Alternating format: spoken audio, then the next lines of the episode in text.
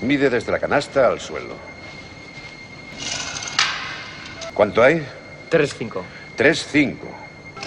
Os daréis cuenta que mide exactamente lo mismo que nuestra cancha de Hickory. Id a cambiaros para entrenar. Ahí está, se la juega Carricho. Jordan with the drive and the reverse. Michael Jordan. This is a great move by, by Michael Jordan. Dentro de tiempo vuela la bola. Wade with a steal, with two. Wade puts it up for the win. Yeah, baby! He did it! Dwayne Wade!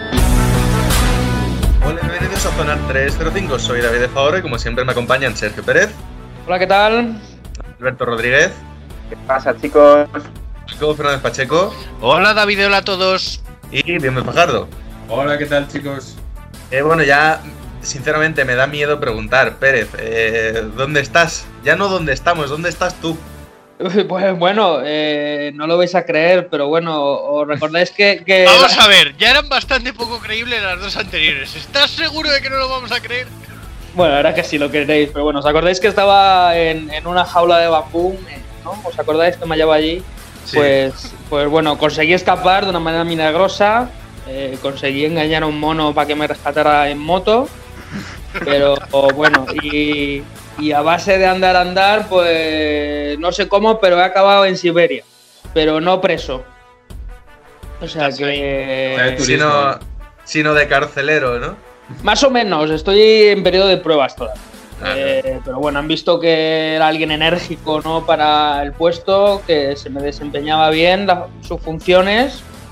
Y, y, oye, pues, pues ya te digo, llegué un poco cansado, pero aquí estoy en Siberia, hace ahora mismo menos 170 grados. Pero bueno, nos vamos adaptando. Me han dado una rebequita. Alberto, ¿dónde nos pueden seguir? Pues mira, yo para hacerle un poco la, un poco la competencia a Pérez, hoy voy a lanzar un consejo a, a la audiencia y es, eh, eh, si tenéis ganas de ir a la peluquería pedir ya cita, porque la- las colas pueden llegar a ser de... Ay, Dios mío, y yo, yo que pensaba que se nos iba de las manos el top y el flop y ahora ya el inicio también No, es un no, desastre. no. Para nada. O sea, eh, 10 días, ¿eh? 10 días para las peluquerías, barberías y demás. Porque, claro, lo interesante viene ahora. Eh, yo ya estoy intentando salir de mi situación de naufragio, ¿vale? De, de esta, de esta situación de, de mucho pelo, de mucha barba y tal. Entonces, queremos regularizarlo ya y, y de momento va a llevar 10 días más. Y bueno, mientras tanto nos podéis seguir en Facebook, Twitter e Instagram como arroba zona 305 podcast. Me gusta la idea esta de que como normalmente esto habría sido un flop y Pérez eh, ahora es carcelero de Siberia y os la puede liar, habéis dicho, lo vamos a colar al principio, que él todavía no está muy atento y lo vamos a comentar. Creo que al barbero de Alberto le van a convalidar como jardinero ya. Eh, Jacobo, eh, ¿dónde nos pueden escuchar? Pues nos pueden escuchar en hasta 10 plataformas. Estamos en Evox, estamos en Anchor, estamos en Spotify, estamos en Apple Podcast, estamos en Google Podcast, estamos en Breaker, en Pocket Cast, en Overcast, en Stitcher y en Radio Public y en todas nos pueden encontrar como Zona 305. Y bien, ¿me te han dejado algo que comentar? Obviamente no. Así que. ¿Para qué, pa' qué hablar ahora de, de clases de twerking? ¿Ya de qué, de qué sirve? Ya llevo cuatro semanas diciendo lo mismo. Madre mía.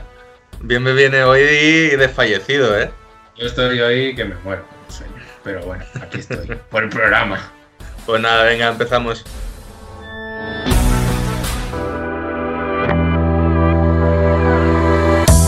Y vamos a arrancar pues con un breve repaso de noticias, ¿no? Hemos comentado que no hay ninguna que nos lleve a debate, pero sí que hay varias que merece la pena mencionar, por lo menos. Eh, a Pérez se le retira un ídolo, por ejemplo. Sí, correcto.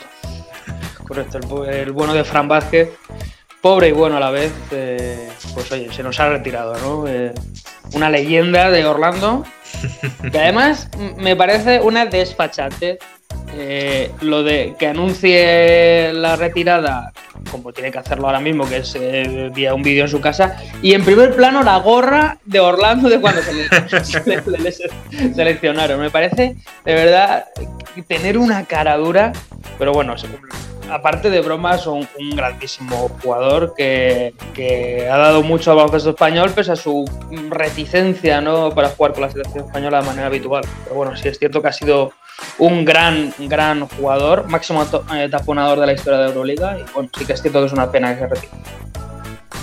¿Alguien más quiere comentar alguna noticia? ¿Alberto? Pues desde, si damos un saltito por el charco y nos vamos para Estados Unidos, eh, al parecer ya se ha dado la llamada. Eh, esa llamada entre comisionado NBA y asociación de jugadores para debatir un poco qué va a pasar con la NBA. Entonces, bueno, vamos a ver en próximas horas, próximos días, si ha habido algún tipo de acuerdo, si ha habido algún tipo de, entendimiento entre las dos partes y si eso ya empieza a dar un poquito de luz a, lo que puede ser el final de un modo o de otro de la temporada de la NBA. Sí, bueno, ya ha dicho Adam Silver además que, ni, que no esperemos una solución ni para finales de mayo ni principios de junio. Que había mucha gente hablando de principios de junio que dice que, que no es tu tía, que esto va para largo. ¿Bien, ve? Pues sí, fíjate, me había preparado una noticia, porque me, me he trabajado bastante el programa de hoy.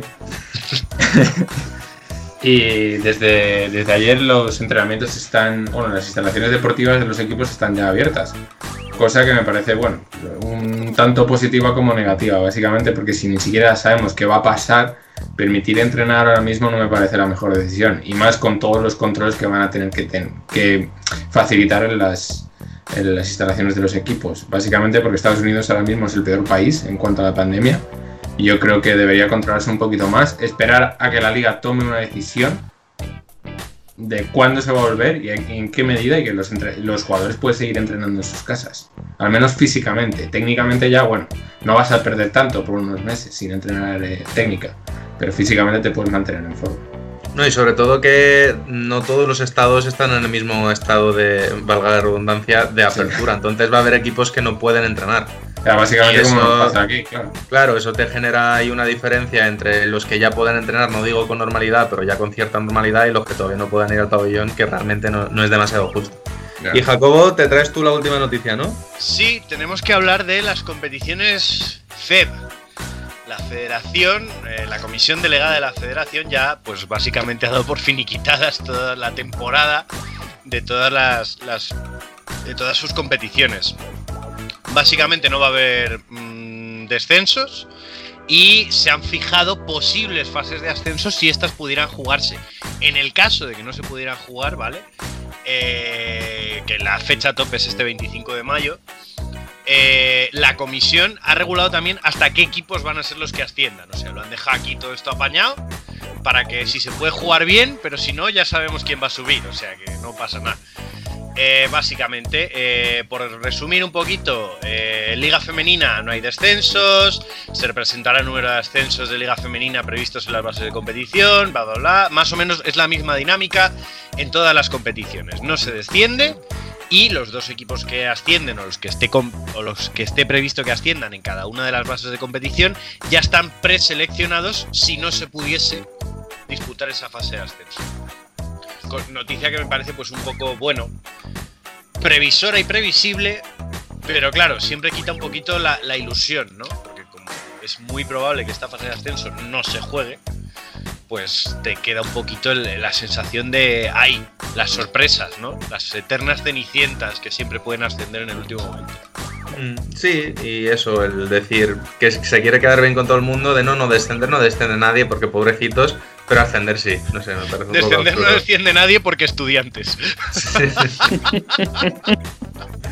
Hombre, eh, para, para añadir, eh, sí que es verdad que se ha fijado el 25 de mayo como fecha tope, pero también hay otro requisito ahí a nivel de fechas y es que ya no es que se decida que sí o que no, sino que además se tienen que celebrar estas, estas hipotéticas finales o, o finales de temporada eh, en fechas que sean antes del, del 30 de junio, con lo cual yo creo que incluso eso complica aún más la situación, porque en un mes en el que estás parado y de repente eh, tienes que volver a entrenar, volver a ponerte a tono jugar las finales de golpe, súper complicado, teniendo tan poca fecha límite.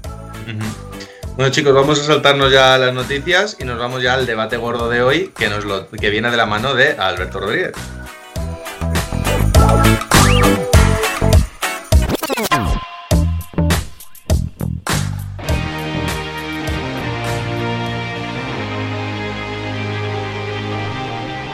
Cuéntanos, Alberto. Bueno, pues vamos con otra sección de Future Now. Que ya hace unas cuantas semanas que no traemos a estos jugadores que en un futuro pueden destacar o cambiar la liga de alguna manera. Y bueno, esta semana traigo dos jugadores, uno un poquito, un poquito, no, bueno, bastante alto, ¿vale? Y otro un poquito más dentro de los parámetros normales. Pero bueno, vamos a empezar con el alto, que me vais a perdonar si no consigo pronunciarlo bien, pero es el Adji Taco Tereine Diopol. ¿Vale?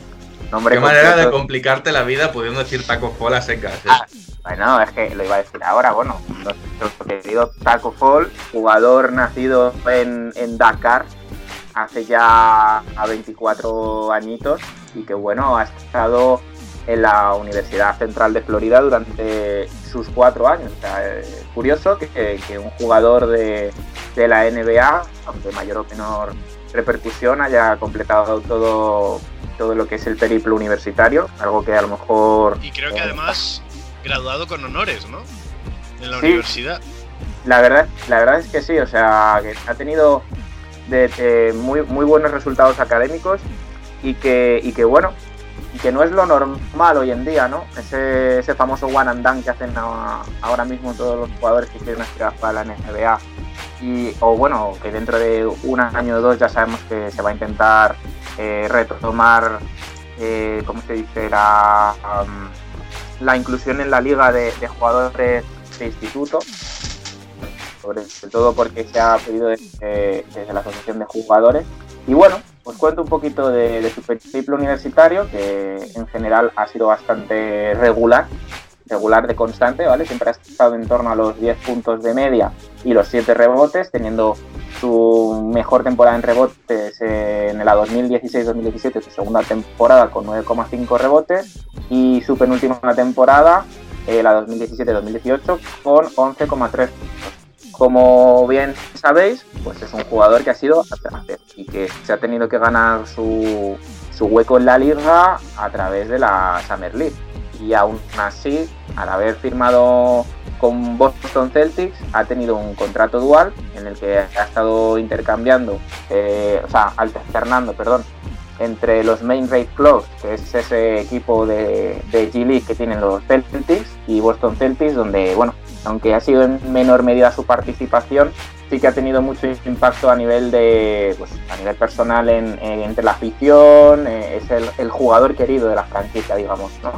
Eh, no ha jugado más de cuatro minutos por partido y, bueno, lo, llamativo, su, por supuesto, alto porcentaje de tiros de campo, que está en un 75%. Entonces, bueno, el debate que os lanzo con el perfil de Taco Fall, que ya sabemos que es de momento bajo.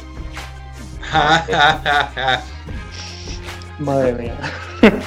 Eh, es qué tipo de jugador o en qué perfil de jugador se puede convertir en Taco Fall. Y antes de que me empecéis a decir, a mí la situación quizá a medio plazo me recuerda a la de Boban Marjanovic. Ese tipo de rol de jugador que entra eh, en el partido pocos minutos, pero que los balones van a él y simplemente se trata de balón, canasta, balón, canasta, balón, canasta. Mm, yo opino que hay una diferencia muy grande con Boban Marjanovic, es que Boban Marjanovic tiene mucho más talento ofensivo que Taco Fall. Coincido. Entonces, eh, yo creo que el techo de Taco Fall es ser un jugador residual muy carismático que va a tener partidos con, en los que pueda brillar más porque le caigan los balones y al final tiene esa ventaja física. Pero el simple hecho, lo que comentabas, no ha sido drafteado. Eh, no es casual los cuatro años de universidad, lo ha hecho porque él sabe que su futuro realmente no se decide en el baloncesto. Eh, probablemente su futuro eh, venga más por lo que sea capaz de hacer luego con, pues, con la cabeza bastante privilegiada que parece que tiene y que lo del baloncesto, oye, pues genial, se está sacando un dinero con el que probablemente pueda vivir ya toda la vida, si, con que firme otro contratito y tal.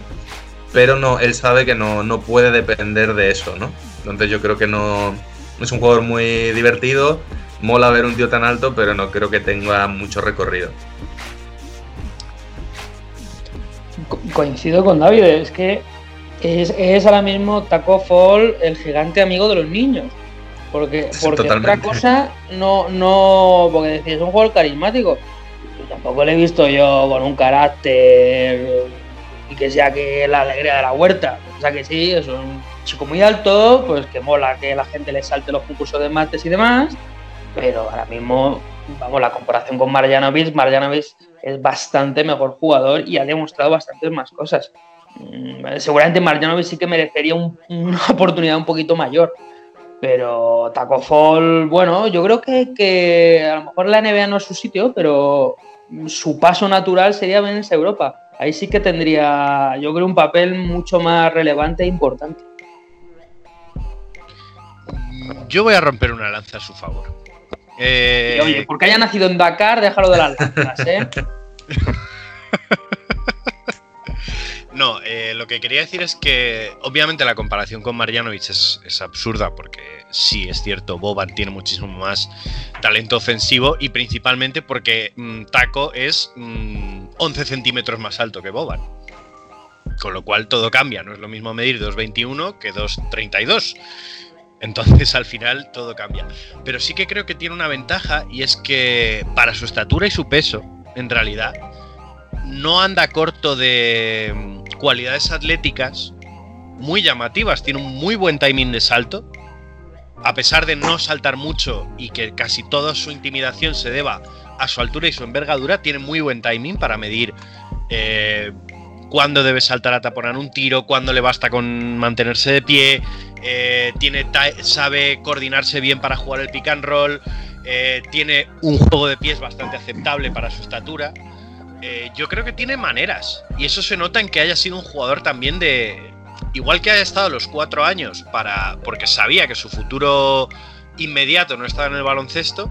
Ha estado cuatro años porque es la mejor oportunidad de aprender. Cuantos más años estés en un programa de baloncesto de alto rendimiento, si tú no tienes la certeza de que te vas a dedicar a ello profesionalmente, pues oye, mm, quiero decir, se valora ese, ese aprendizaje. Y yo, y yo creo que es un jugador que no va a dejar de ser residual, eso muy probablemente, pero que sí que tiene mm, tablas para poder ser algo más que eh, el, jugador al que todo el mundo quiere ver porque es muy alto, sino que puede ser una pieza muy importante en un equipo porque... mm, al contrario que jugadores también altos que ha habido en la liga, como Roy Hibbert y demás, yo creo que él tiene muy asumido que su rol va a ser el que es, que es el de un intimidador, un jugador que para em- embarrar el juego y que, bueno, y yo creo que tiene cualidades para, para desarrollarse todavía como jugador y ser un jugador interesante. Al final, un jugador de 2.30 con nada que sepa hacer técnicamente, te lo quedas. Mejor que lo tenga yo a que lo tenga el rival. Precisamente creo que eso mismo ha hecho Boston Celtics y más con la figura mediática que supone tener a Taco Fall. Ya hemos visto que este año tanto él como Alex Caruso están siendo dos de los jugadores de los que más se habla y no es por mérito precisamente. Un poco más Caruso, un poquito más porque tiene más minutos, en sí tiene más calidad como jugador, a mí me parece un jugador muy bueno. Pero Taco Fall, pues eh, es que estoy básicamente de acuerdo con todo lo que habéis dicho. Marjanovic, para empezar, tiene muchísima más carisma. El tío me parece el, el más gracioso ahora mismo de la NBA, el más divertido, porque eh, Que se, es se ha partido la cara con John Wick, ¿qué más quieres? y es que es, es el compañero que todos querríamos tener. O sea, hay que decirlo así. Y Taco Fall, en realidad, no le hemos visto hacer mucho. Eh, como compañero, ya como jugador, oye, pues eh, tiene minutitos, que es lo que se esperaba de él y lo que se seguirá esperando, básicamente. Entonces yo creo que con los años, si Boston le sigue formando bien, yo creo que puede llegar a tener una media de 7 minutos, como mucho, saliendo mm, en segundo cuarto, tercer cuarto, para lo que decíais un poquito, minutos de, embarrar un poco el juego, de formar un, un baluarte defensivo para cuando quieras frenar un poco ese un ritmo de ataque bastante similar al de Houston Rockets, por ejemplo. Y creo que en sí no se va a quedar en una gran figura, pero creo que todos nos vamos a acordar de, él, básicamente. Porque un jugador de 2.32 no se olvida fácilmente. Claro, o sea, eh, va, un poco por ahí eh, también el, hecho de por qué he traído ya Taco Fall. O sea, no, obviamente no es tanto por cómo puede desarrollarse y cuál es su techo como jugador a nivel estadístico, a nivel de aportación, ¿no? Pero yo creo que o sea, puede ser eh, a, a nivel Boston Celtics, mientras siga allí, que se presupone que será más tiempo, eh, eh, una apuesta más de marketing, quizá, ¿no? Una apuesta de, de a lo mejor vender camisetas aunque aunque no juegue demasiado porque es que es la camiseta del Taco Fall y queremos que Taco, que Taco Sí, sí. juegue. Eh, queremos que. luego lo que, aunque no se le ha visto muy, muy carismático, como vosotros decís, de, de la pista, con las bromas y tal, como a Boban, que es, es totalmente cierto. Eh, sí que, por ejemplo, a Taco se le ha visto más dentro del, del, pro- del programa que tienen de NBA Cares. Sí que se le ha visto muy comprometido en todo lo que es lo comunitario y tal. Y, y es lo que os digo, yo creo que, aparte de que parece que es un jugador bastante simpático, bastante, como bien ha dicho Jacobo, que sabes muy bien eh, con qué rol viene a la liga, creo que mm, es buscar una imagen un poco más mundana muchas veces a, equipos NBA le- les va muy bien, pues la cara de la franquicia en temas NBA Cares y cosas así. Y, siempre es algo que, que, bueno que no se ve no se ve de- tan a primera vista, ¿no? O sea, el, el NBA Cares está ahí, el, el- todo este programa que hay por detrás más, más mundano de la NBA creo que Taco Fall puede ser esa cara que bueno que los revitalice un poco y que acerque un poco más a los Celtics a esa situación y no sé si queréis aportar algo más del bueno de Taco Al bono de taco, como bien has dicho, el gran problema que tiene es que le pasa como a Homer Simpson, ¿no? Que, que todo el mundo le llama lento, ¿no? Y por algo es. Este- en este caso, por, no porque, porque es lento. O sea, como jugador, obviamente, pues no tiene una gran movilidad. Entonces, en el baloncesto hoy en día, sobre todo en NBA, que eh, hay mucho cambio de jugador y mucho mismatch, es que eh, resta más de lo que aporta. Entonces, es su gran hándicap. Si tuviera un físico, al igual que Marjanovic, ¿eh? si hubiera un físico obviamente más, mm, vamos a decir, como Tavares, eh, más atlético, a lo mejor podría tener alguna oportunidad, pero si el propio Tavares no la tiene en la NBA, me da a mí que Taco no va a tener muchas más oportunidades. Bueno, pues si os parece bien pasamos al segundo, aquí ya para poder debatir un poco más eh, en la línea de siempre, ¿no? Eh, hoy os traigo a Saibonte, Aitzian, Gilgius Alexander. Ojo, sea, y te quieres Alexander- complicar la vida con los nombres. Te has dicho, voy a buscar los dos no. más complicados y. Sin duda, sin duda. Ya sabes, ya sabes David, que, que siempre que tengo la, la ocasión de, de encontrar algún Temetrius o cosas así, lo digo, ¿vale? Bueno, cuando son sencillitos son sencillitos, pero bueno, cuando está toca, bueno, le conocemos más como Shai, ¿no? Como Shai Gilgis Alexander, eh, este jugador de la Universidad de Kentucky, que el año pasado fue seleccionado en el puesto 11 en primera ronda por los Charlotte Hornets y que inmediatamente, bueno, pues hubo ahí un cambio de rondas con Los Ángeles Clippers y allí disputó su primera temporada, que, bueno, como recordaremos todos, son aquellos Clippers pre- pre-Kawhi, pre-Paul George, que hicieron tan buena temporada sin que nadie les esperase y, y que probablemente sea ese el motivo del super equipo que hayan creado este año gracias al mercado. Entonces, bueno, eh, hablando de su etapa universitaria, estamos hablando de que ha promediado 14,4 puntos por partido y 4 rebotes y 5 asistencias, que son probablemente números más de un alero que de, que de un escolta base, un combo guard, como está siendo eh, en la actual NBA. Eh, hablar de Shai implica hablar de, de, bueno, de lo que acabamos de comentar, ¿no? de, de, un año muy bueno de los Clippers, muy, muy, muy, muy, muy bueno en el sentido de su aportación, 26 minutos eh, en los que ha promediado 10,8 puntos, 2,8 rebotes, 3,3 asistencias y buenos porcentajes en general. Esto estamos hablando de su primera etapa en Clippers, ¿de acuerdo? O sea, no, no liarnos que claro, le, les vale les vale para entrar en playoff cuando, bueno, se ha desmontado el equipo durante esa temporada. Recordemos la salida de Tobias Harris a, a Filadelfia, eh, ya se daba casi por perdida la, entre comillas, la temporada. Cuando es un gran traspaso ya sabemos qué intenciones tiene un equipo. Y sin embargo fue el momento en el que más empezó a brillar, cosa que, bueno, que se ha terminado traduciendo en, una explosión un poco más fuerte a lo largo de esta segunda temporada eh, ya ha estado en Oklahoma, porque recordemos que ha sido parte del traspaso de Paul George. Paul George iba para los Clippers, Shai Gilgis Alexander eh, ha llegado a Oklahoma. Y claro, ha llegado a Oklahoma para algo que no sé si a vosotros os habrá llamado la atención, que es llegar a jugar con tres bases al mismo tiempo dentro de la pista. Me voy a detener aquí para debatir un poco sobre este estilo de Oklahoma en el que se incluye Gilgis Alexander, que entre otras cosas es por su, su- por su altura. Al final, para ser base, eh, mide 1,96. Vale, ya estamos acostumbrados a jugadores como Luka Doncic, en su momento Magic Johnson, tal, pero no deja de ser curioso que haya bases un poco más altos, ¿no? Entonces, ¿qué os parece el que, aparte ha dado resultados, ¿no? ¿Qué os parece este tridente de bases que ha formado con, bueno, eh, durante esta etapa? Bien, eh, yo creo que Sh- Shai, ¿no? como se le suele llamar en la liga, eh, es un jugador bastante completo. Es más, ahora mismo por la altura que tiene se podría considerar un, alero bajito, porque por ejemplo jugadores como Kentavious Caldwell Pope miden parecido de, estatura y juegan de tres, a equipos como Lakers.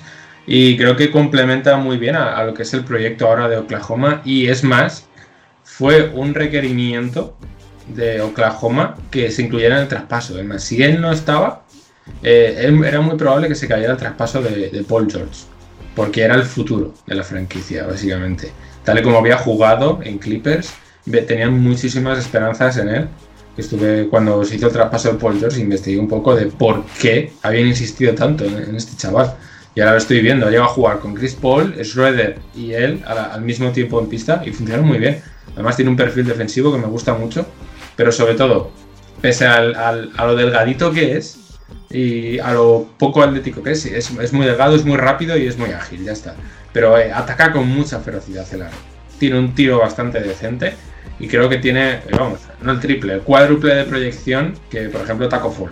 O sea, es un, jugador con muchísimos recursos y creo que va a ser bastante importante para el proyecto que tienen ahora entre manos Oklahoma. Y me gusta mucho, como jugador, me gusta muchísimo.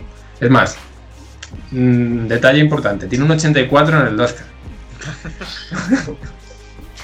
y es un jugador que, nos puede venir muy bien a algunos para los torneitos.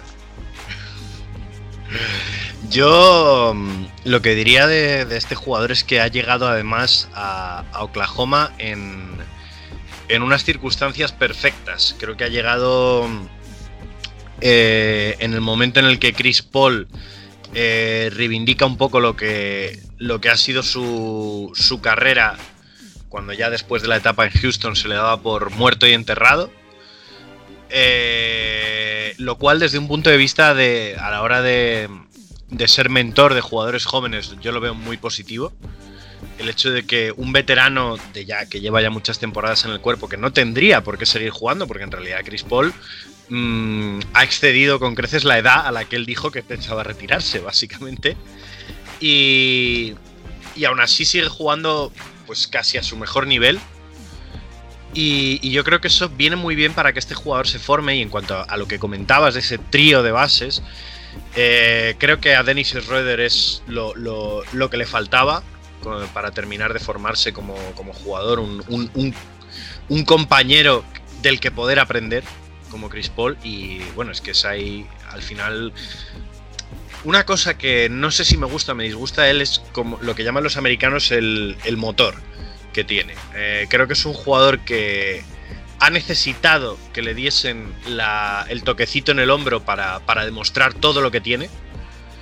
Y eso puede derivar en un jugador, mmm, en un all-star perenne, o bien en un jugador de muchísima clase que no pase del rol de quizás segundo espada en algún equipo o mmm, un anotador sin, sin pena ni gloria, por decirlo de, de algún eh, yo creo que va a ser muy interesante ver la proyección de la carrera de este chico, porque ahora mismo ya está en el punto en el que sabemos que es el típico jugador que todo entrenador quiere tener, porque defiende bien, tiene los brazos muy largos, te permite jugar mucho con los quintetos, te permite jugar con quintetos altos en los que él sea el base y con quintetos bajitos en los que él juegue de alero. Eh, ahora falta por ver hasta dónde va a llegar. mm, puede, ya si se, puede que se quede como ahora, si se frena su progresión, con lo cual tenemos entre las manos un jugador con un perfil muy distinto, pero por poner un ejemplo, a lo un jugador que es un buen tercer, cuarto espada, defiende bien, hace las pequeñas cosas y tiene partidos en los que te puede solucionar la papeleta él en ataque, o puede que nos encontremos ante, como decía Jacobo, un all perenne, un tío que sea el mejor jugador de tu equipo y un tío al que le des los balones más importantes. De eso va, de, eso va a depender de la, de la progresión que tenga de aquí a un par de añitos. Entonces creo que va a estar muchos años en la liga, creo que de eso no tenemos duda ninguno de los que estamos aquí, pero aún me falta por ver hasta qué punto va a tener importancia en la liga, que la va a tener seguro, pero creo que va a ser muy divertido ver cuál va a ser el techo de este chico, que de momento no lo veo nada claro. Bueno, un poco más que añadir, es que lo habéis definido muy bien. Va un chico de 20 años, ¿no? O 21 años. Eh, completo, con unas grandes capacidades para manejo de balón, tiro, como bien ha dicho David, de defensa y demás. Es que es un jugador siglo XXI, ¿no? Digamos, o casi siglo XXII, súper completísimo, que puede jugar en varias posiciones, la, la altura le acompaña. Yo sí que creo que tienes una proyección de All-Star segura, ¿no? Si yo tuviese que apostar, iría por ahí también, pero yo, creo que sí, también. Mm. Claro, a día de hoy obviamente es muy complicado saberlo, ¿no? Y, llega mañana y se nos rompe la pierna y se acabó. Claro, pongamos el ejemplo, ¿te acuerdas de Tyreek Evans? Que el primer año era el nuevo LeBron y luego se quedó en ese nivel o incluso bajó. O sea, por eso es pronto para lanzar las campanas al vuelo, pero sí que creo que es un muy buen jugador. Y ya con que se quedase como está ahora, ya tendríamos a un muy buen jugador entre manos.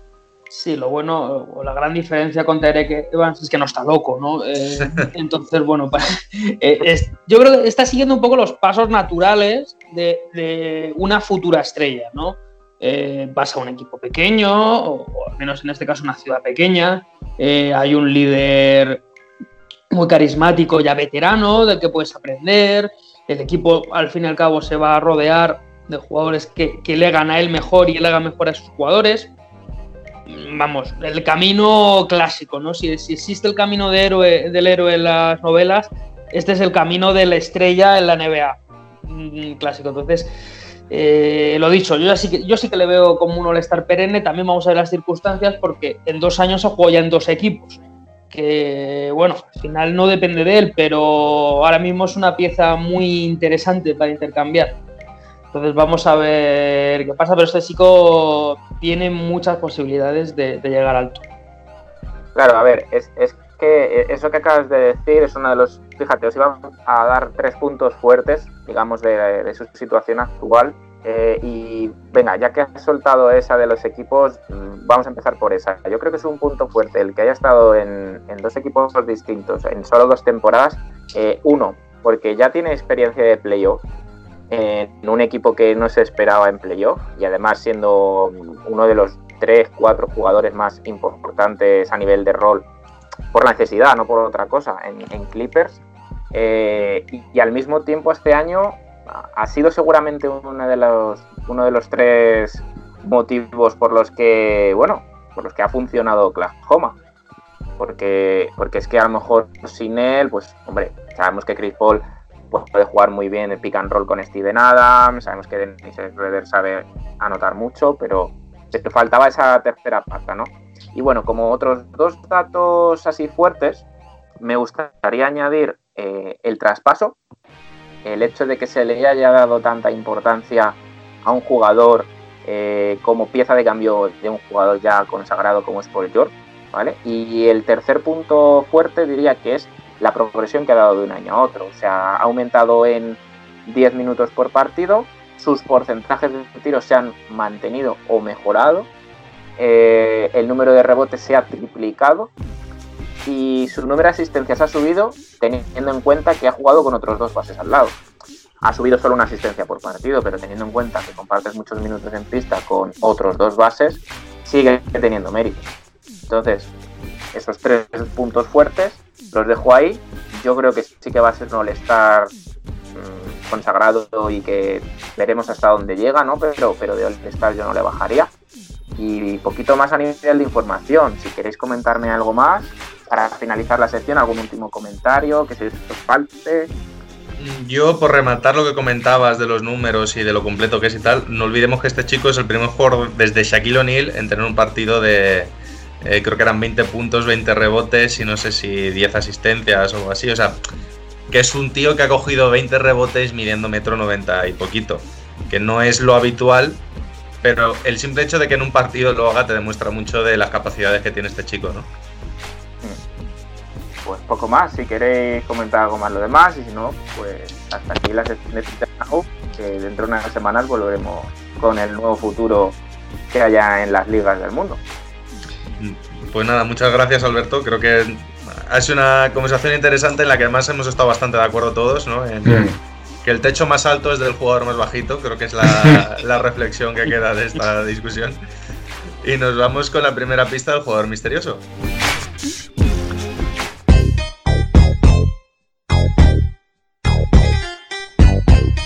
Bien, Ben, cuéntanos. Pues la primera pista. Ya sé quién es. Gracias, Jacobo. Te- Te quedas sin participar. Ya está. Nació en Wiesbaden, Alemania, en, Wiesbaden. 1900 en 1958. Pero, O sea que o es Novitsky o es de Trev Renf, no quedan más. pero porque su padre estaba destinado allí por servicio militar. Ojo. Curiosamente, renunció a jugar en Dallas para jugar en Denver. Estuvo 13 temporadas en total en cuatro equipos, que son Denver, Nueva York, Portland y Clippers, y no en ese orden precisamente. Bueno, no voy a chafar nada, pero yo también sé quién es. Ah, Pues nada, bueno, Jacobo no participa, eso ya lo hemos dejado claro. Da igual, lo voy a decir igual y lo sabes. Vale, vale. Bueno, pues nada, eh, gracias por la pista. Venga, avanzamos, chicos. Síguenos en redes. Estamos en Twitter e Instagram como arroba zona 305 podcast. Zona 305. Únete al equipo.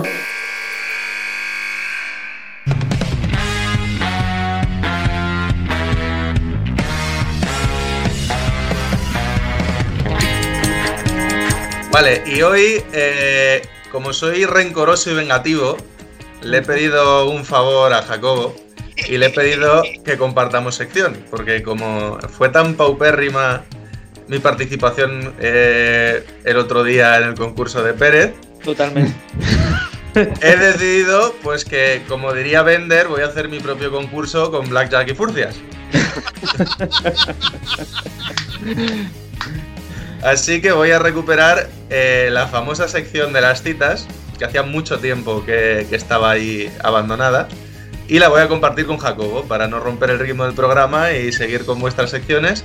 Vamos a hacer una pregunta a cada uno y le voy a ceder el paso a Jacobo para que empiece la sección. Vale.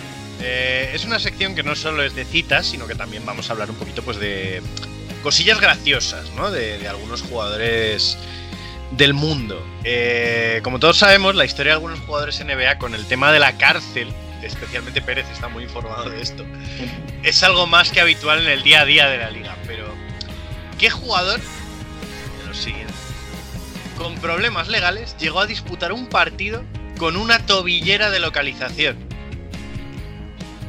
Kentavious Cadwell Pope, Javaris Critterton, Andrei Blatch o los tres a la vez.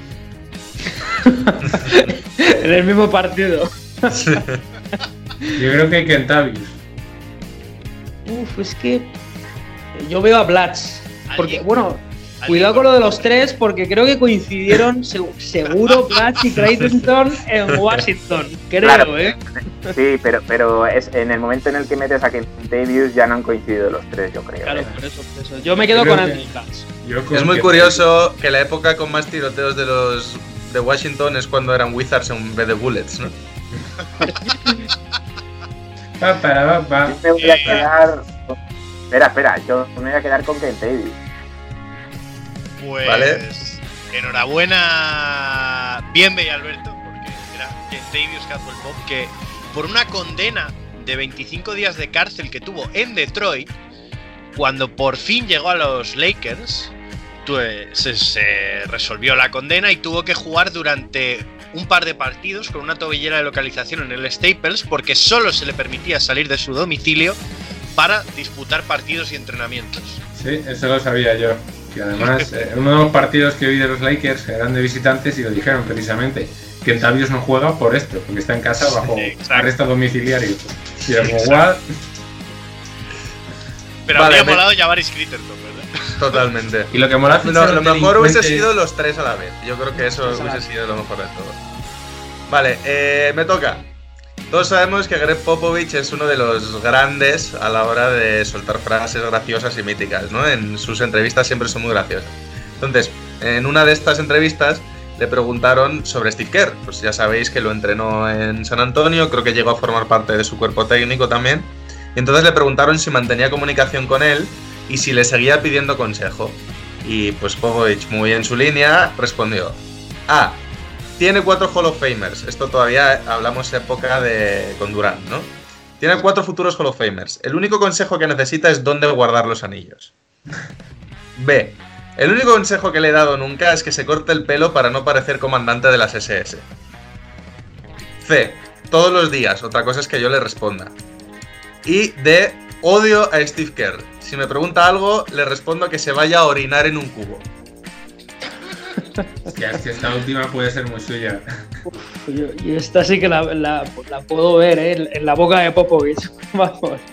No, no, en un cubo, no, por Dios, en la boca de Popovich. no.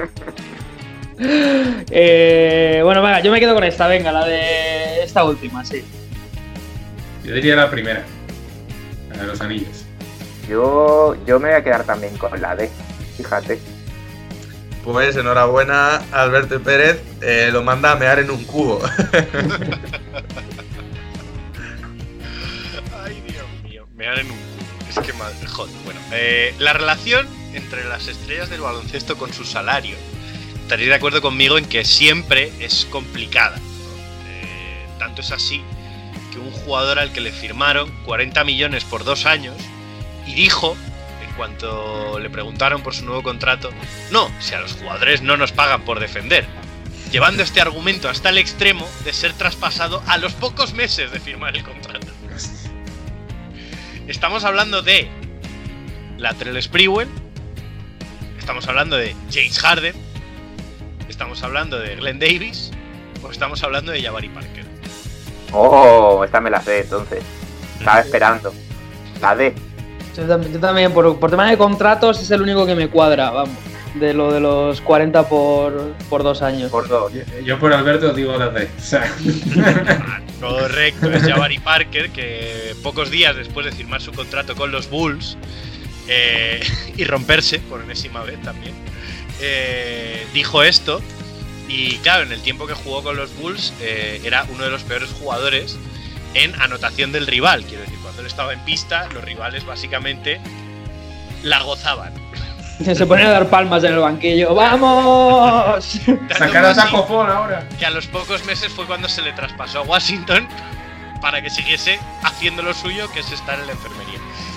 Y cobrar dinero, eh. Cuidado. Y cobrar y, dinero. co- y cobrar una pasta. Qué pena, eh, chaval. Vale, nos vamos a básquet universitario. Esta historia además creo que es- a Pérez le va, le va a gustar bastante. Para reclutar al jugador del que estamos hablando, los mandatarios de la universidad se lo llevaron a un club de striptease, ¿vale? No voy a decir qué universidad para no hacerlo muy fácil. Entonces, cuando le preguntaron sobre el tema, su respuesta fue, y cito textualmente, Cuando vi las tetas que tenía Buffy, entendí que esta universidad cumplía mis requisitos académicos. Que puede ser el, el 90% de los jugadores ¿De qué, universitarios. ¿De qué jugador estamos hablando? Estamos hablando de Gilbert Arenas, estamos hablando de Magic Johnson, estamos hablando de Charles Barkley o estamos hablando de Will Chamberlain. Ojo, eh. Me voy con Barclay. Yo me voy con Barclay. ¿Cuál era el primero que has dicho? Arenas. Arenas. No, Arenas no me suena. Arenas era si había buen campo de tiro. No lo sé, no, no, no, bueno, no lo sé. La, la B era Harden, no. Ma- Magic Johnson. No, no, no. Entonces. No, venga, va, me quedo con Arenas. Venga, me quedo con Arenas. Tenemos Arenas, tenemos Barkley y tenemos A ver, estoy entre, estoy- estoy entre Arenas y Chamberlain. Entonces, como Pérez ha dicho Arenas, yo me voy a quedar con Chamberlain por el, ay, por el tema este de las mujeres, a ver si va por ahí. Pues enhorabuena, Bienve, porque es Charles Barkley. Es que solo, solo ese gordo cabrón podría decir una frase. El, el- el equipo técnico de la Universidad de Auburn se lo llevó para, eh, a un club de striptease para convencerlo de que firmase. O eso por lo menos cuenta él, que también estas cosas viniendo de Barclay, cojámoslas con pinzas. Hablando precisamente de Charles Barkley, en 1997 se encontraba en un bar, qué cosa tan rara, ¿verdad? Eh, y alguien le echó una bebida por encima. Por lo que fuera, Chuck esto le sentó como muy mal y arrojó al susodicho por una ventana. Fueron a juicio y su principal argumento fue: Solo lamento que ese hijo de puta desperdiciase una buena copa. Lamento que solo estuviéramos en la primera planta. Estaba borracho, vi algo redondo y tenía que encestar. o si sabes cómo me pongo, ¿para qué me incitas? Ay, Dios. Em, joder, Pues es que. Yo me- quedo con la del primer piso. ¿Puedes repetirlas como A, B, C o D? Porque Ah, las he ido escuchando con mucho gusto, pero, pero no las he categorizado. Vale. A. Lamento que ese hijo de puta desperdiciase una buena copa. B. Lamento que solo estuviéramos en la primera planta. B. Estaba borracho. C, perdón. Estaba borracho, vi algo redondo y tenía que encestar. D. Si sabes cómo me pongo, ¿para qué me invitas? Pues es que estoy viniendo de Chuck, de Chuck. Me voy a quedar con la C, la de vi algo redondo y, y- y pensé que había que empezar. Yo me quedo con la B. Yo voy a seguir a bien, me voy a quedar con el primer piso a ver qué pasa, si, si tienen los pones de haber dicho eso en un juicio. Pues enhorabuena, Alberto, y bien ves la B. ¡Toma! Bien me, bien me le tiene pillada la mano este juego, ¿eh? Fue su único, fue su único argumento cuando el juez le preguntó si sentía algo de arrepentimiento por haber agredido a un hombre sin justificación. Y dijo, no, bueno, que estábamos en la primera planta. Bueno, hablando de, de bocazas, eh, uno de los grandes trash talkers de la historia de la liga, sin duda, es la River, ¿no? Hay muchas historias y en otro programa traeremos alguna más, pero hoy me he querido, que- me he querido quedar con una muy nav- navideña. Y es que el día de Navidad jugaba Boston contra Indiana. En Indiana estaba Chuck Person, al que apodaban el hombre del rifle, el rifleman. Entonces, pues eh, haciendo un poco coña con su apodo, Chuck Person iba diciendo que se iba a cazar pájaros, ¿no? Entonces, eh, primera jugada del partido, le llega el balón a Larry Bird, tira un triple, se lo mete en la cara y ¿qué le dice a Chuck Person? Eh, primera respuesta, Merry fucking Christmas. Segunda respuesta, ho ho ho, I have a machine gun, tengo una metralleta. Tercera respuesta, parece que me he encontrado un paquete debajo del árbol. O cuarta respuesta, "Ih, Rifleman, ih". Esa es más del, del Larry Bird de ahora, ¿no? A ver, eh, yo me quedo con la, con la primera. Yo con la metralleta, que no sé si es la A o la B. Esa es la B. Yo me quedo ver. con la A también. Merry fucking Christmas. Sí. Pues enhorabuena, bien Bay Pérez, porque es Merry fucking Christmas. Eh, está intratable en este Sí, sí, juego. ¿no? bien Bay, bien Bay lo tiene, eh, está a tope. No, no le pidas prácticamente dar una noticia al principio del programa, pero, Pero- las citas, se me dan bien porque no, requiere tampoco. La vida de las estrellas NBA está siempre llena de momentos bizarros cuya explicación se nos escapa, la mayoría de las veces. Siendo quizá el mayor exponente de todo esto, Pérez sabe de quién voy a hablar, Stefan Marbury. Es quizá el caso más flagrante de una vida bizarra, pero ¿cuál ha sido hasta ahora su mayor logro tras retirarse del baloncesto profesional en China?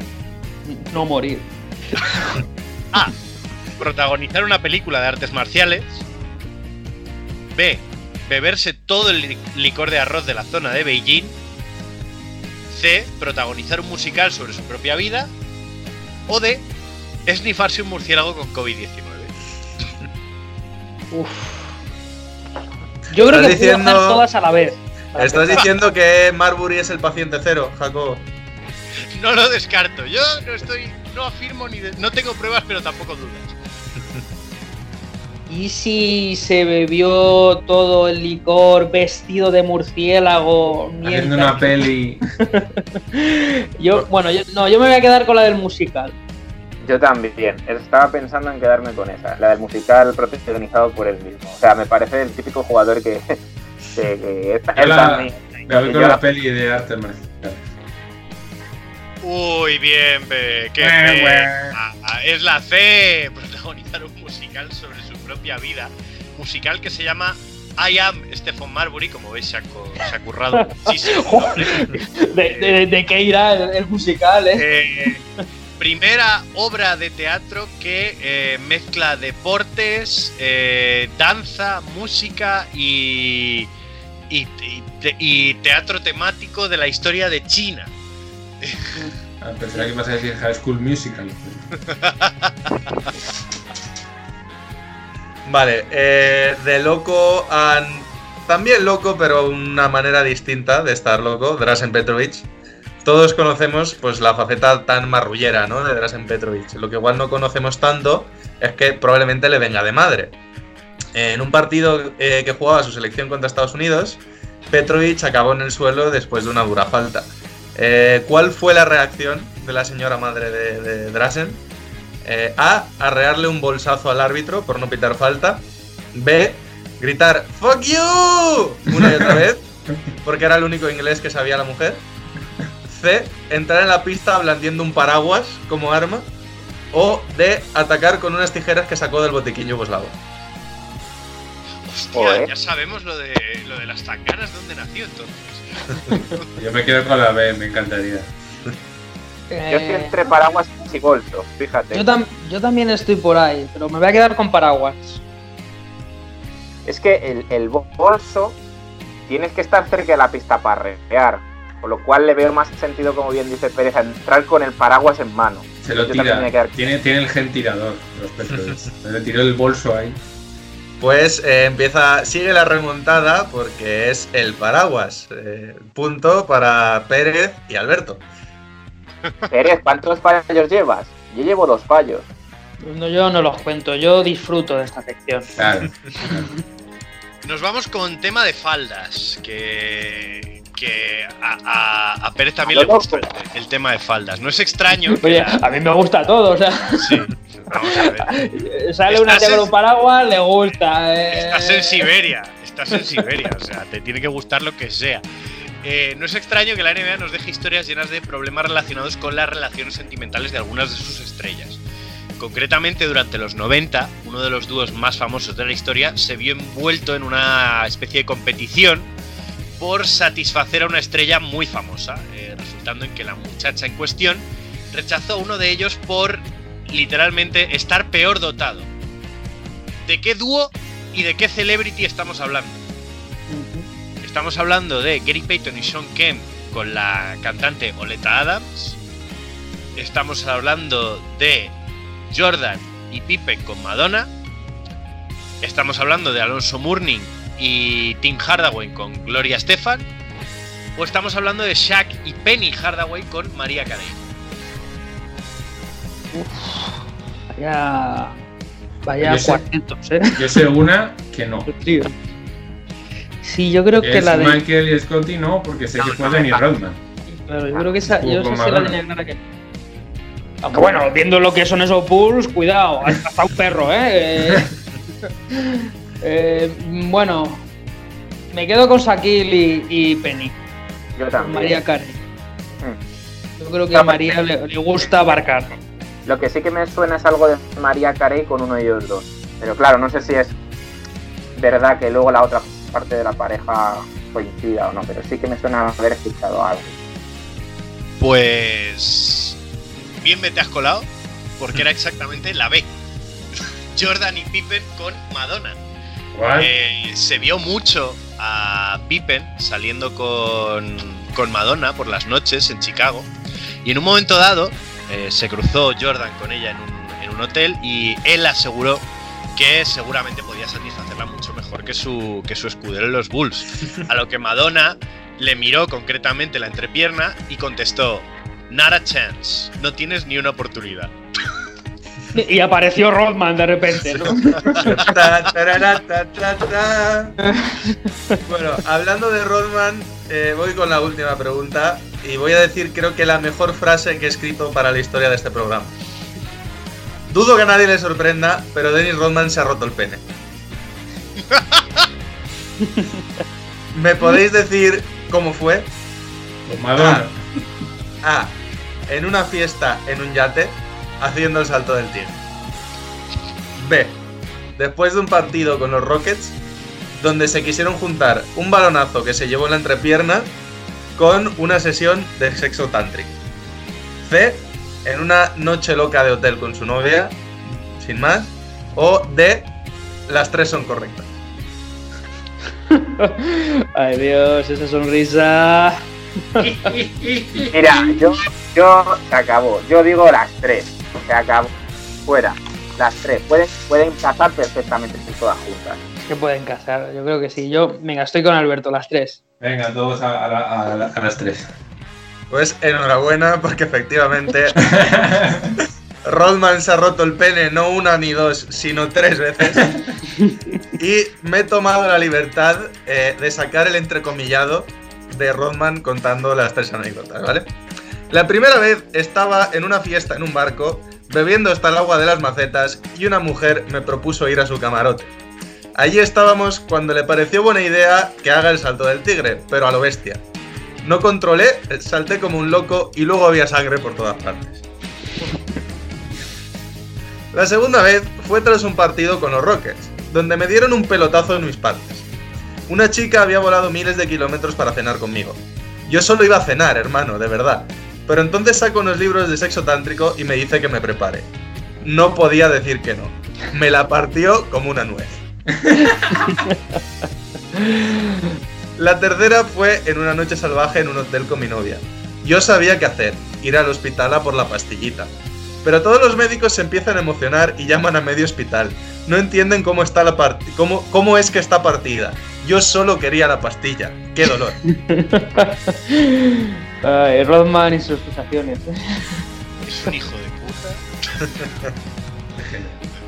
Bueno, pues nada, chicos, hasta, hasta aquí la sección de llamadlas citas, llamadlas mm, situaciones tróspidas, llamadlo como queráis. Hasta aquí.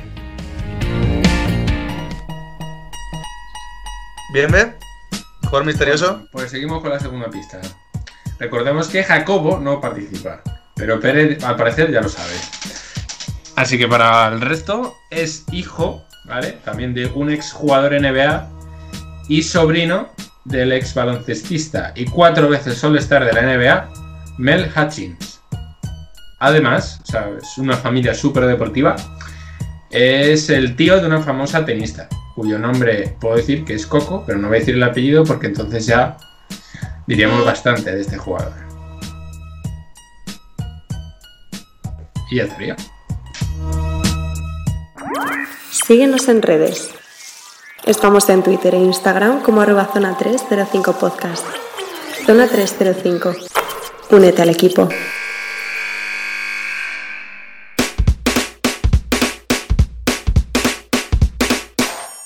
Y última sección del día, eh, Sergio Pérez. Cuéntanos. Hoy os traigo algo diferente, ¿no? Porque, bueno, eh, me he movido por, por fuera de este círculo interno y, he hecho una entrevista. Eh, Entonces, bueno, sorprendente, sí, mm, pero ya que me tocaba hablar un poquito de, de ligas nacionales y, y demás, pues qué mejor que hablar con un jugador que precisamente juega en Primera Nacional. Eh, En este caso hablamos de, de Iván, eh, que juega en Móstoles, está su su primer año allí. Y bueno, un- un poco más que decir, eh, hemos hablado un poquito de todo. Y oye, qué mejor que dejaros la entrevista y lo escuchéis vosotros mismos. Pues nada, eh, dentro audio. Eh, bien, pues empezamos. Lo primero de todo, bienvenido Iván. ¿Cómo estás? Bien, bien. Eh, bueno, cuéntanos qué tal estás llevando el confinamiento, las fases 1, 2, 3 y las que sean. Bueno, pues, a ver, no lo he llamado mal del todo porque tengo perros. Entonces, bueno, salir podía salir. Pero ya la casa se te hace, se te hace muy pequeña. Ya me lo imagino. bueno, lo primero de todo, eh, cuéntanos eh, quién es Iván, eh, qué experiencia tiene en el baloncesto, cuándo empezaste, tu carrera, cuéntanos un poco.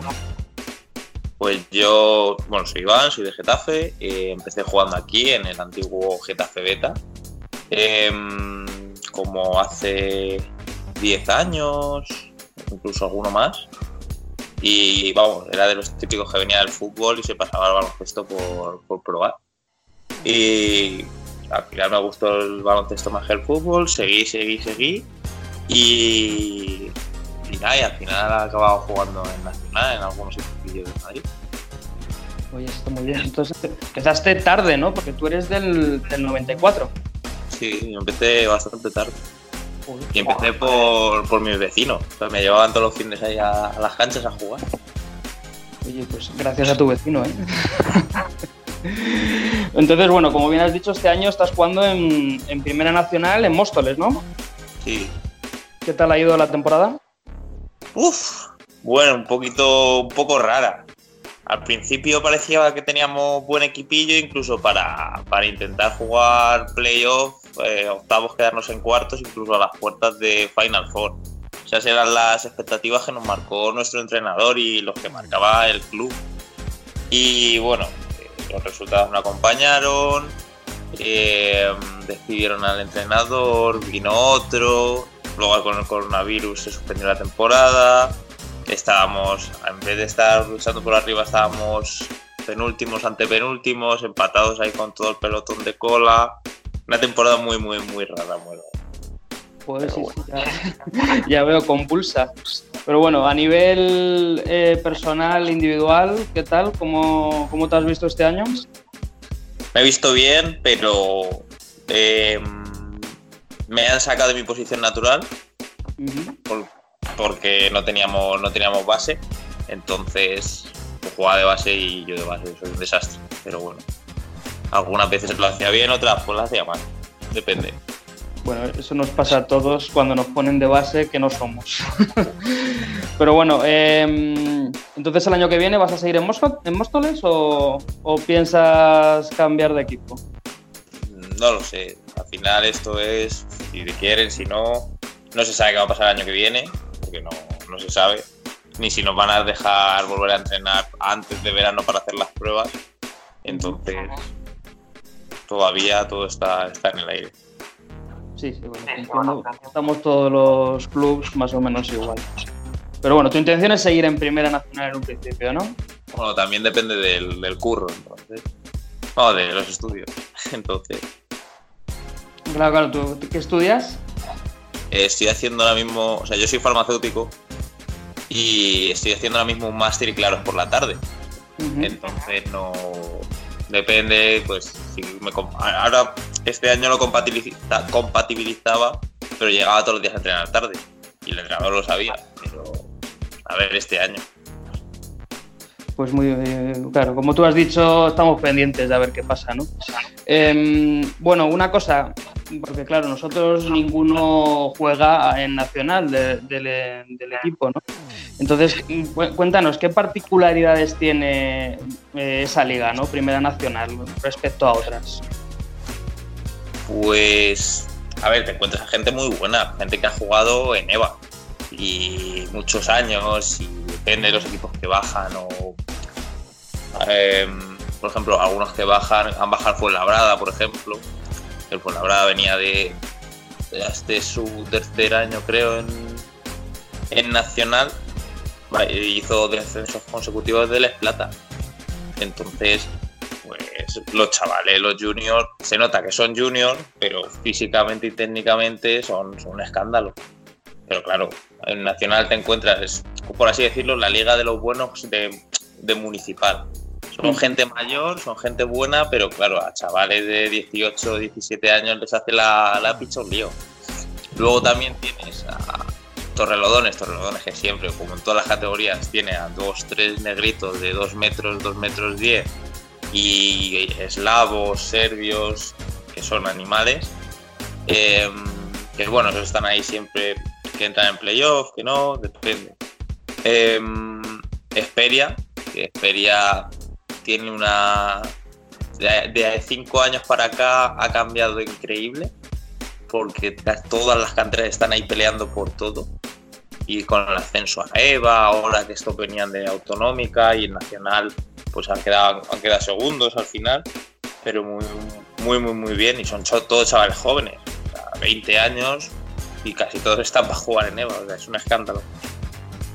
Y luego tienes a equipos como el año pasado tenías a Arganda, por ejemplo, que Arganda era el que iba a descender sí o sí, este año estaba Parla, que Parla eh, no ha ganado ningún partido este año,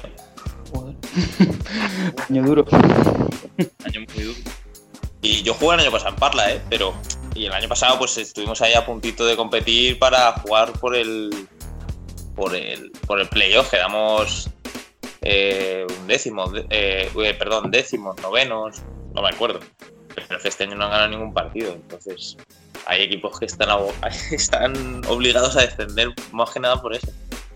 Y bueno, luego em, no sé qué más. Alcolcón igual, Alcolcón que está al lado nuestra lleva dos, tres años jugando el descenso, porque se les fue todo el grueso de la plantilla con la que ascendieron a EVA, que jugaban todos los años en Nacional.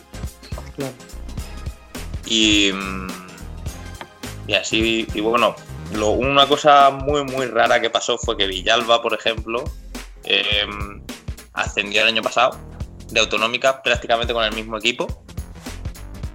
Y, este año que se ha reforzado con dos, tres chavales más que son muy buenos, que llevan jugando en Nacional, incluso alguno de EVA, eh, estaban ahí terceros, cuartos, para, para dar mucha, mucha guerra en playoff. Sí, Entonces, sí, necesita de cerca, ya te digo. Como yo entreno en Villalba, sé de lo que me hablas.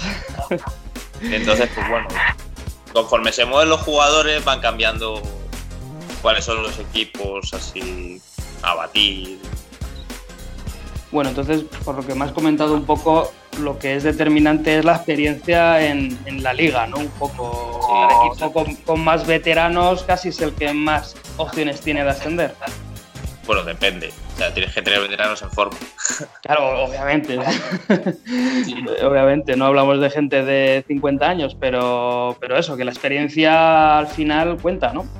Esto es como la NBA más o menos. En temporada regular te necesitas el grueso del equipo, pero ya en playoff que te hacen ya hay entrenadores que te, te hacen marcajes específicos, las zonas, eh, pues te, te penalizan mucho tus fallos. Es como que necesitas ya empleo, necesitas al entrenador. En temporada regular, pues bueno, ahí, ahí. Pero- Era un poco más igual, ¿no? bueno, em, aparte de Móstoles, también juegas en la Liga de Facultades, ¿no? Sí, ¿Qué tal este año? Eh, en farmacia, por lo, por lo que entiendo, ¿no? Como me has dicho que eres farmacéutico. Sí, pues em, bueno, al final esa liga, yo cuando entré, yo he sido de los que ha tardado bastante en sacarse la carrera, porque en vez de ir a clase me los pasaba jugando ahí en, en Somos Aguas, en la Complu, y mm, cuando entré había gente de EVA jugando esa liga. Entonces, de aquí a hace, hace dos, el año pasado por ejemplo, jugamos contra, que ganamos el rector de baloncesto, jugamos contra cinco chavales del Nacional de Majadahonda, la final, que eran de, de matemáticas. Y tenían prácticamente equipo de Nacional, los cabrones. Y de nuestro equipo, lo único que jugaba en Nacional, así más o menos a- algo decente que entrenaba, era yo. Entonces, y conseguimos ganarles de dos o de tres, o sea, fue. Sí, sí, no, no. Y lo bueno es que como farmacia y matemáticas tienen pique durante todo el año, porque a ver quién se lleva al rector y demás, pues al final va- van a las gradas, llevan el bombo, todos los de farmacia, te cantan el himno de la facultad. Está, está muy, muy, muy chulo. muy chulo. Joder, qué bueno, qué bueno. O sea que hay diferencias competitivas, pero las justas, ¿no? Respecto a Nacional. Bueno, a ver, te puedes encontrar algún equipo de municipal, pero luego ¿no? los de- los, normalmente se le disputan farmacia, matemáticas y algunas veces económicas, otras veces físicas, ahí depende. Pero en farmacia y matemáticas normalmente se, se juegan el- la final.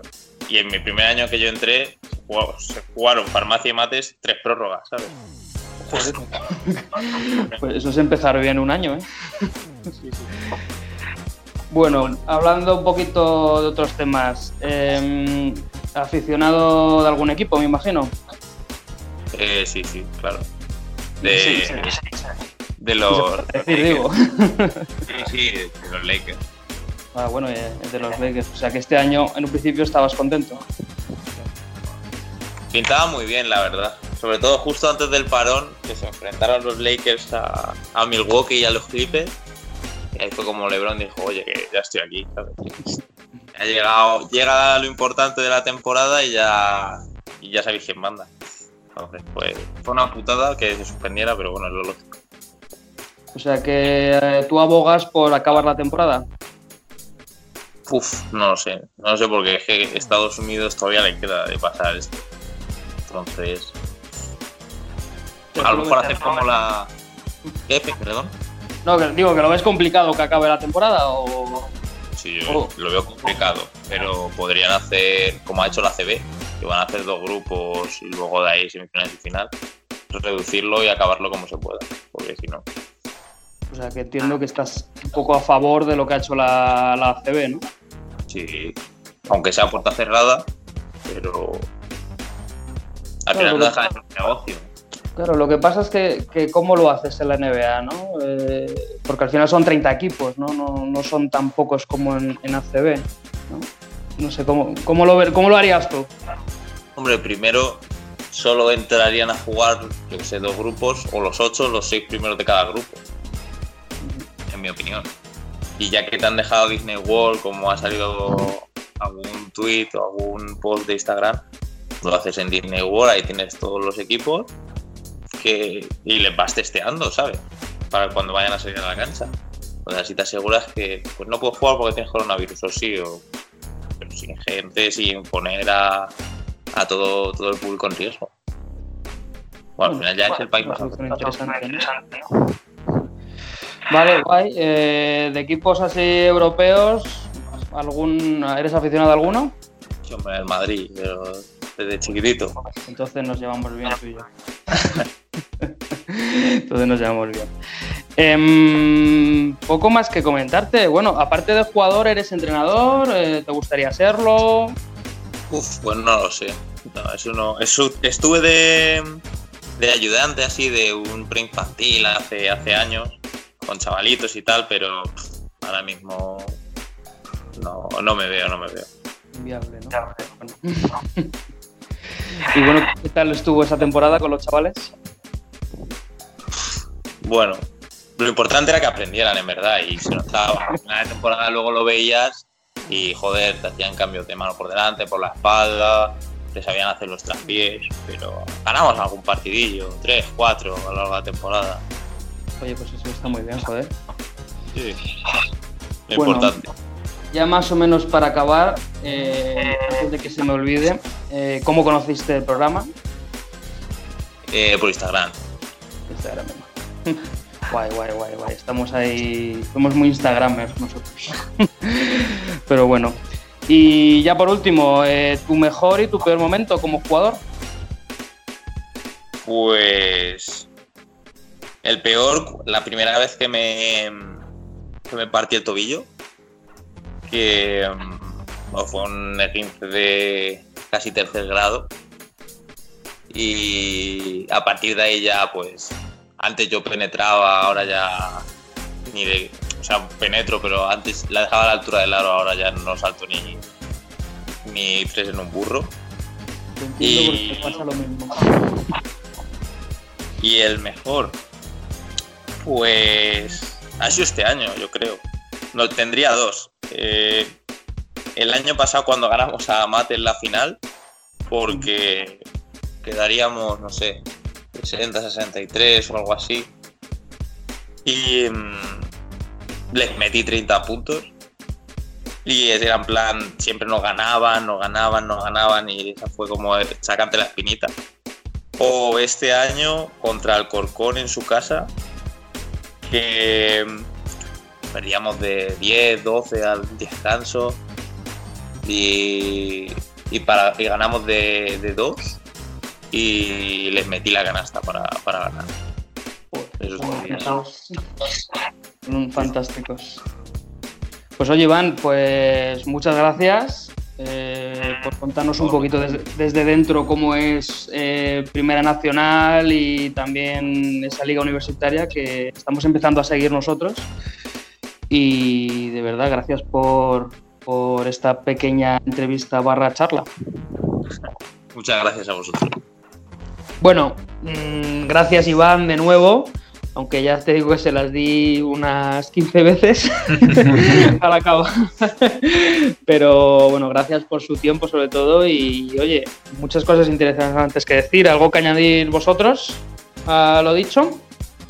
No, bueno, yo creo que siempre es interesante escuchar realidades de un baloncesto que no deja de ser muy competitivo, pero, pero que no es, eh, no es el que escuchas de gente que juega en ACB, NBA, y además suele ser una visión más sincera, ¿no? Porque al final en, en eso, en el alto nivel, como que siempre todo está muy estipulado, sabes que no puedes decir según qué cosa, porque si no vas a ofender a alguien o la marca se te enfada o lo que sea. Entonces yo creo que donde más escuchamos lo que es de verdad cómo se ve el baloncesto en un ambiente competitivo es en este escalafón un, peli- un peldañito por debajo, pero que sigue siendo básquet de élite, ¿no? Yo, por mi parte, eh, la verdad que a mí me ha gustado mucho el, ¿cómo deciros? La sinceridad, ¿no? Eh, ese de, bueno, es que este año todo iba bien, todo, todo para arriba, ¿no? Y de repente, pues, catapum, para abajo, ¿no? Eh, y me ha llamado mucho la atención que, el año pasado estuviera un, él en, en Parla, como comentaba, y que, y que claro, que el equipo ganara y este año como que se haya hundido y estuviera en los últimos puestos. Eh, luego también me llama mucho la atención de, de cómo de importante suele ser, yo creo, cuando creemos eh, que tenemos un equipo competitivo y luego la realidad es otra cuando ya vamos conociendo a la plantilla, cómo funciona el vestuario y tal. Y creo que eso lo ha reflejado muy bien en, en su experiencia de este año. Pero, pero me ha llamado la atención, por generalizarlo un poco, el cómo mover una o dos piezas puede cambiar tanto un equipo de un año a otro, sobre todo en esta categoría como es nacional. Entonces es curioso, curioso cuanto menos. Sí, sí, totalmente de acuerdo. Ya te digo, yo este año lo he vivido eh, casi en primera persona con Villalba, con, con, las buenas incorporaciones que ha tenido este año y, y estamos ahí arriba. O sea que, lo dice también, ¿no? Es que sí, en este tipo de categorías, en cuanto tienes un par de fichajes buenos, la cosa cambia un montón. Pero bueno, poco más que añadir. Si alguien tiene algo más que decir. Eh, Yo solo nada. a decir momento, voy a decir momento Villalba, que parecía que estaba pactado. En el momento en el que dice eh, es que los de Villalba este año que van a dar mucha guerra, tal, y que precisamente en la entrevista la hagas tú, ahí, ahí me parece que hay algo un poco. Prometo que no hablamos eh, durante la entrevista ni antes de, de eso. O sea que ya te digo, no fue nada pactado, fue todo eh, espontáneo. pues nada, de nuevo gracias a Iván y oye, esta es la sección que he traído hoy, un poquito diferente, ¿no? Pues gracias Iván y gracias a ti Pérez por la entrevista, por encargarte y por traernos al programa. Y nos vamos ya a solucionar quién es el jugador misterioso de esta semana.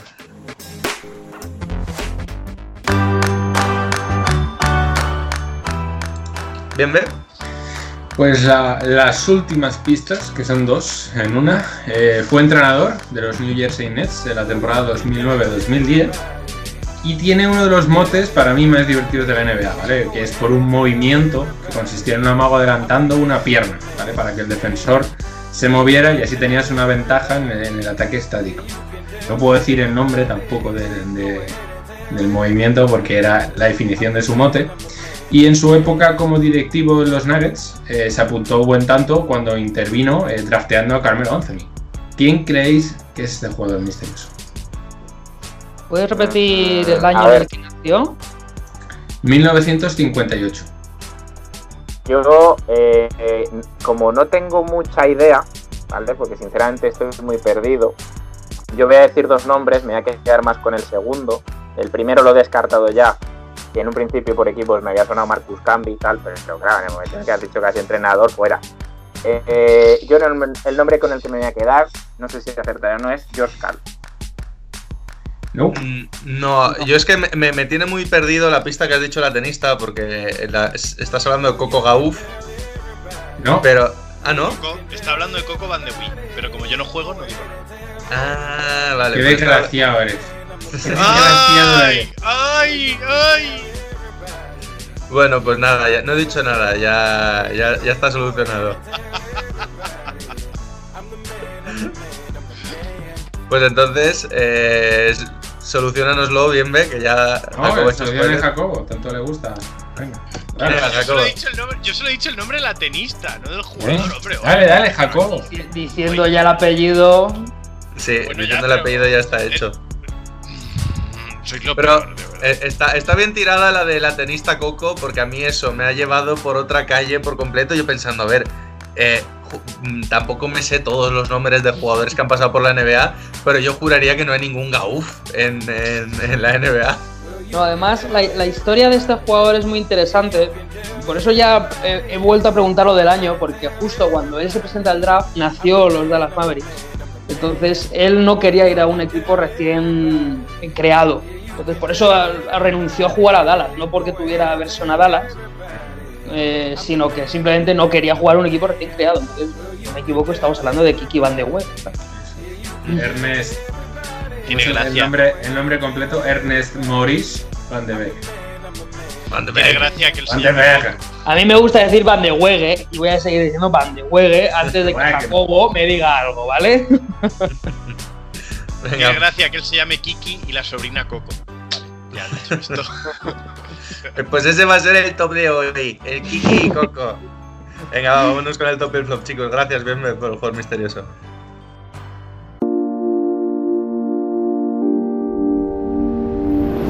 Venga, top y flop. Eh, bien, me vas a empezar tú porque sé que quieres decir que flop Jacobo. No, Jacobo no merece ni la pena de meter en el flop. es más, en mi top para esta semana es el comentario de, de la madre de David sobre Alberto en redes, que me ha parecido brillante. me ha parecido lo mejor. Paqui, eres lo mejor. Pero el, el de verdad yo creo que es el, el último vídeo que han subido eh, en Game of Thrones. ¿vale? Son unos cortos súper chulos eh, de, de- de la NBA eh, trasladado al mundo de Poniente y están quedando genial. Cada, con cada capítulo se están superando, está funcionando súper bien y es mi top de la semana. Que estas cositas están un poco la vida, ¿no? Por Seattle me parece espectacular. Me, me parece genial. Y sobre todo ese, ese Dream Team cuando aparece Christian Leitner y dicen ¿Quién es? Están los y yo estoy aquí. me pareció genial. Y Es luego Wally el- Serbiak, no, yo soy Wally Serbiak. Sí, sí, me pareció uno de los mejores vídeos que he visto. No, y cuando, perdón, ya paramos con las frases del capítulo, pero mi, fa- mi favorita es cuando dicen, van a por el mejor de la historia. Dice Paul Pierce, van a por mí. I'm the truth. I'm the truth. Y bueno, el flop iba a ser, porque se me ha ocurrido ahora mientras, mientras lo habíamos comentado, iba a decir el barbero de Alberto. Que va a tener un, va a tener un ratito ahí barriendo el suelo esa maraña de pelo, madre mía. Así que ya estaría. Yo un día de estos voy a hacer como top las reacciones de Pérez al Tokyo Stop, porque son, son lo mejor. Venga, Pérez, por alusiones. De verdad, se nos va, se nos va. la- Em, mi top, mm, la FEP, o sea, la noticia que ha dado Jacobo, por fin ya de manera definitiva se, se cancelan las ligas, que es lo que todos estábamos esperando, que yo no sé a santo de qué, pues eh, todavía estábamos ahí viendo si se podía jugar o no. Hombre, una cosa es la, la liga andesa, la CB, y otra cosa son LEF y demás, sin desmerecer las categorías, pero no se mueve el dinero que se mueve, ¿no? Y Flop en este caso, para Orlando, eh, no por el tema de organizar este posible final NBA y demás, que tiene mil debates, sino por el hecho de que en el 2005 seleccionara a Fran Vázquez en el, en el draft. Porque, claro, eh, ¿a quién se le ocurre primero seleccionar a, a Fran Vázquez? No digo a Fran Vázquez, sino en el 11, en el 11 de un draft y sobre todo el no ir, ¿no? Entonces al final es uno de los grandes bloops, ¿no? de, de la historia y de las peores selecciones, porque al menos, por ejemplo, Vesely lo intentó, ¿no? Entonces, bueno, un poquito draft, digo draft, un poquito flop para ese draft de Orlando. Alberto. Me resulta súper curioso que la, noticia de la retirada de Fran Vázquez, la de Pérez, y luego sea flop. Algo que tenga que ver con lo que viene siendo eh, Fran Vázquez y su inexistente trayectoria con los Magic, que recordemos que esta semana ha salido ese magnífico tweet de la leyenda de los Magic eh, de Fran Vázquez y demás, pero bueno. Eh, top trae al mismo que Bienve, con lo cual eh, no quiero volver a escucharte Bienve que jamás digas que quitas que te quitan los tops o que te quitan los flows, ¿vale? Así que bueno, mi top lo voy a compartir si él me deja con él, porque la verdad que este ha sido una delicia tener esta semana ese nuevo episodio de Game of Thrones. Y flop, eh, eh, la adaptación de los cursos de entrenador, en mi opinión. En dos vías, ¿vale? Eh, la, la vía positiva es que creo que por un lado se desmerece a los jugadores que, o sea, a los jugadores, perdón, a los entrenadores que ya tenemos título, porque creo que una adaptación eh, después de que otros entrenadores hayamos dedicado horas extra a, sacarnos cuatro títulos en vez de tres, como va a ser ahora, pues es un poco menospreciar un poco la labor del entrenador, en mi opinión. En mi opinión, ¿vale? Al final esto es un top y un flop personal. Eh, eh, y luego, dentro del, de que el flop sea que esté todo tan enredado, me parece bueno, porque, bueno, 50 horas para pasar de un 0 a un 1 y 100 horas pasar de un 1 a un 2 para que todo se equilibre, pues no sé, me da que es más un parche que una buena manera de formar al entrenador que, que, luego tantas veces se critica que te va a tener tantas responsabilidades y que tal. Y por supuesto, flopazo el, el consecuente desembolso económico que seguramente tendrán esas eh, adaptaciones o lo que sea. Entonces, creo que no se ha planteado del todo bien. Nosotros tres, en el caso de, Pepe, David y en mi caso, que estamos haciendo el superior, sí que es verdad que cogimos ese último tren antes de que todo esto se liase demasiado. Pero no sé, ahí hay un conflicto demasiado grande entre, entre queremos adaptar, queremos hacer, queremos cobrar, queremos. Creo que hay que darle una revisión hacia algo que vaya más en la dirección de, de el entrenador y formar al entrenador y no tanto en el negocio. Jacobo. Eh, por un lado, mi top es, es, el top y el flop como concepto, porque últimamente nos está sirviendo mucho de terapia a todos. Lo veo muy. lo veo muy positivo. A... De, de, verdad, un día tenemos que grabar el final del programa y subir en redes solo para que la gente no se pierda las reacciones de Pérez a lo que dicen los demás. eh, por, no. por cierto, antes, un momento, interrumpo. Gracias a Tony Delgado G por seguirnos en Twitter. Vale, bien. Eh... Pérez se une a la fiesta del top y el flop esperpéntico ya.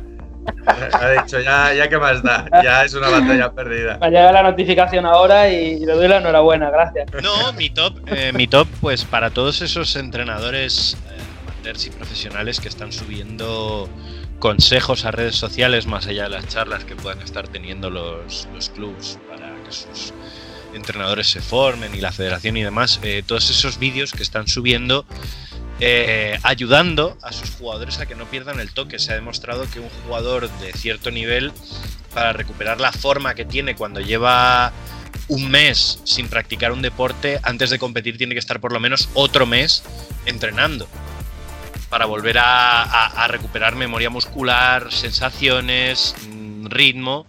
Y yo creo que es muy importante eh, que esos entrenadores se centren en que sus jugadores no pierdan el contacto con el baloncesto real, con tener un balón en las manos durante, durante toda esta locura.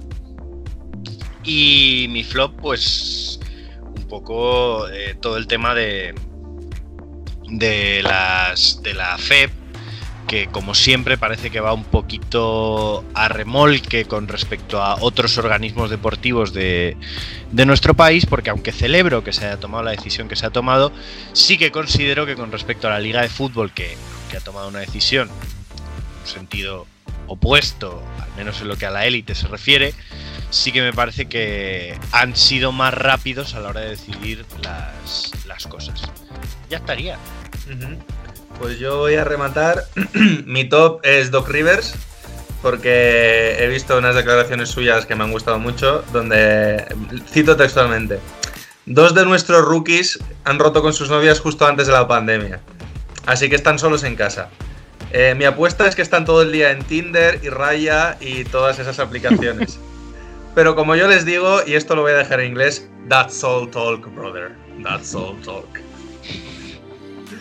Y mi flop, eh, quedándome un poco en redes sociales y tal, va para Durant, que otra vez, iban 200, la ha vuelto a liar en Twitter. Eh, Matt Moore, periodista de The Athletic, tuitea, os lo voy a leer también. Eh, como con Durant, lo que haga Janis, esto hablando del debate que hay ahora sobre si Janis se va a ir de Milwaukee, por lo del hacker, que también es otro flop aparte que podríamos meter, el que hackeó la cuenta de Janis, en la que dijo me voy a los Warriors y tal y cual. Bueno, pues dice, como con Durant, haga lo que haga Janis, es su decisión y no es una decisión moral, es una decisión profesional que impacta en su, tiene impacto en su vida, aunque de manera indirecta impacte también en, en los fans, ¿no? Entonces, eh, si se va, estaré decepcionado, pero no con él, sino sencillamente pues porque pase, ¿no? ¿A alguien le parece ofensivo esto que ha dicho Matt Moore? Estamos de acuerdo en que no, ¿no? Está muy bien, además está muy bien formulado, de hecho. Primera respuesta, Durant. Sensitive as. pero, pero ¿por qué? Res- respuesta de un fan. Eh, tío, los fans de baloncesto no tienen que ser, no les tiene que gustar donde vayas a jugar. No es mm, ser sensible, sencillamente, pues, pues que es así. Respuesta Durant. Buah. Buhu.